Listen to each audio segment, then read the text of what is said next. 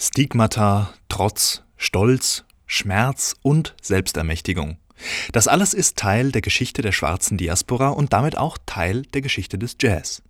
The Sound of Rebellion von Peter Kemper orientiert sich ziemlich konsequent an der Chronologie dieser Jazzgeschichte.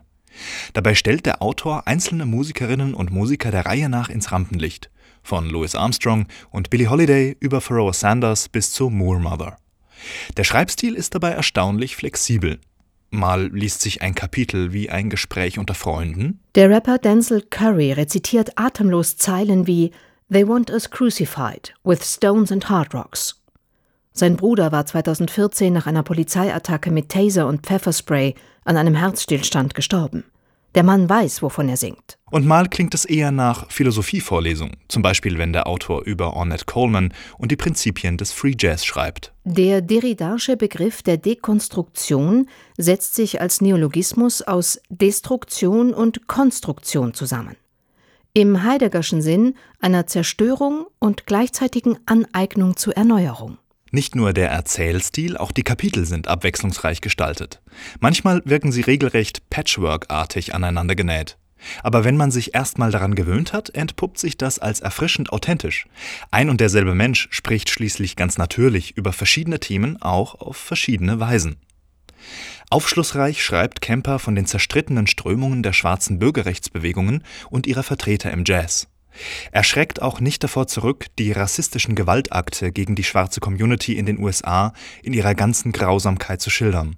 Zum Beispiel das Attentat auf die Baptistenkirche in Birmingham, Alabama 1963. Die vier Mädchen auf der Toilette waren sofort tot.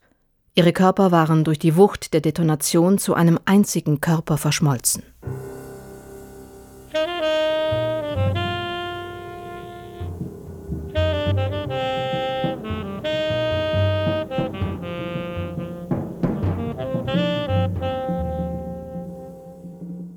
Mitten in The Sound of Rebellion liegt ein wirklich interessantes verschriftlichtes Interview, das Peter Kemper mit dem Saxophonisten Archie Shepp geführt hat. Der hat als lebendes Jazz-Urgestein in der Recherche des Autors offensichtlich und zu Recht einen wichtigen Platz eingenommen. So spricht Shepp unter anderem von der Diskrepanz zwischen seiner Musik und der Mehrheit der schwarzen Community. Zunächst einmal waren die Plattenfirmen kaum daran interessiert, unsere Platten der Black Community zu verkaufen mit Ausnahme vielleicht von Blue Note. Man muss wissen, dass die Lieblingsmusik von Schwarzen damals bluesorientiert war. Und ich spielte sehr wenig Blues und ließ ihn auch kaum in meine Kompositionen einfließen. Stattdessen favorisierte ich anfangs sogenannten Free Jazz, von dem die Black Community wenig wusste und mit dem sie auch wenig anfangen konnte. In bestimmten Episoden des Buches wird der Bezug des Jazz zur Politik doch sehr vage. Und zwar immer dann, wo es um Musik ohne Text geht oder um Musikerinnen und Musiker, die sich eben nicht vordergründig als Aktivistinnen und Aktivisten verstanden haben. Dann stellt Peter Kemper zum Beispiel Querverbindungen von der Musik zu Philosophen wie Byung-Chul Han oder Jacques Derrida her. Und auch wenn man denen inhaltlich folgen kann, wirken sie ein bisschen wie Klebstoff. Klebstoff, der, so gut es eben geht, eine Verbindung herstellen soll zwischen der Musik und den Musikern auf der einen und der politischen Dimension auf der anderen Seite. Das klingt dann etwa so. Die Intensität in der Stille entsteht vor allem, wenn sich die Akteure in rituellen Gesten versenken und dadurch eine Abwesenheit, ja eine Art Selbstvergessenheit erzeugen.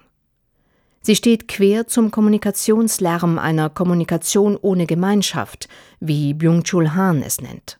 Damit ließe sich an dieser Stelle bereits hypothetisch behaupten, dass die Klangrituale des Art Ensemble of Chicago eine verborgene, subversive, quasi politische Qualität besitzen. Sobald es im Buch um die zeitgenössischen Entwicklungen im Jazz geht, werden die Verflechtungen von Jazz als Kunstform und der Politik wieder greifbar. So entsteht, vor allem anderen, ein lehrreiches Bild der Geschichte der USA nahe am Puls der afrikanischen Diaspora.